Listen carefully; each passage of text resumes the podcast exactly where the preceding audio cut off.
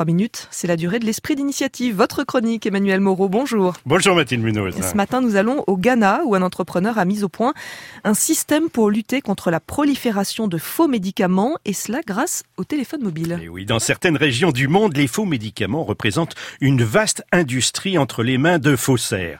À l'échelle de la planète, selon l'OMS, l'Organisation mondiale de la santé, un médicament vendu sur 10 est faux, Mathilde. Et ces contrefaçons multiples coûteraient la vie à près d'un million de personnes chaque année. Et le Ghana ne fait pas exception, j'imagine. Effectivement, il n'est pas en dehors de ce système mafieux. Mais un entrepreneur nommé Bright Simmons a décidé d'agir dès 2007. Bright avait conscience à l'époque que le gouvernement ghanéen n'avait pas les moyens d'assurer la traçabilité de tous les produits vendus sur le marché.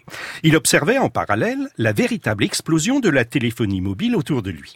Il a donc imaginé un système où les consommateurs pourraient utiliser leur portable pour authentifier un médicament et écarter les copies frauduleuses. Comment ça fonctionne? Eh bien, son système s'appelle MPDegree et le fonctionnement est tout simple. Chaque boîte de médicaments a une petite étiquette à gratter qui fait apparaître un code unique. Ce code est envoyé par SMS à un numéro gratuit qui répond instantanément en indiquant si le produit est effectivement original.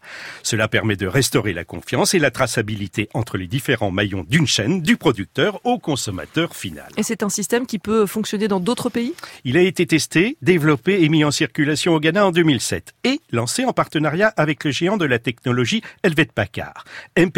S'est depuis développé dans de nombreux pays, Mathilde, pays voisins, mais également au-delà des frontières africaines, notamment en Inde et au Bangladesh. Au Nigeria, ce système est devenu obligatoire sur toutes les boîtes d'antibiotiques et de médicaments contre le paludisme.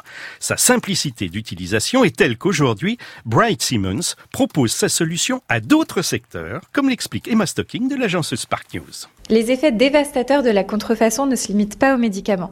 Depuis quelques années, les agriculteurs sont aussi victimes de fausses graines, de faux engrais ou encore de faux pesticides qui provoquent de vrais dégâts sur leurs terres. Et là encore, le système MPDigré s'est montré si efficace qu'il a été adopté par le marché commun de l'Afrique orientale et australe pour authentifier les graines dans 19 pays africains. Et à ce jour, MPDigré a aidé plus de 100 millions de personnes et a permis d'authentifier près de 2 milliards de produits en Afrique, en Asie du Sud-Est et au Moyen-Orient. Il compte dépasser les 250 millions d'utilisateurs d'ici 2021. Et MPDigree sert à la fois euh, à protéger les populations, mais aussi à lutter contre les Effectivement. Les données générées par les millions d'utilisateurs d'Impedigree permettent de mieux comprendre la contrefaçon pour mieux la combattre. En identifiant les zones, les filières et les produits où les contrefaçons sont les plus nombreuses, Impedigree donne des indications précieuses au gouvernement pour lutter contre les activités frauduleuses et restaurer la confiance.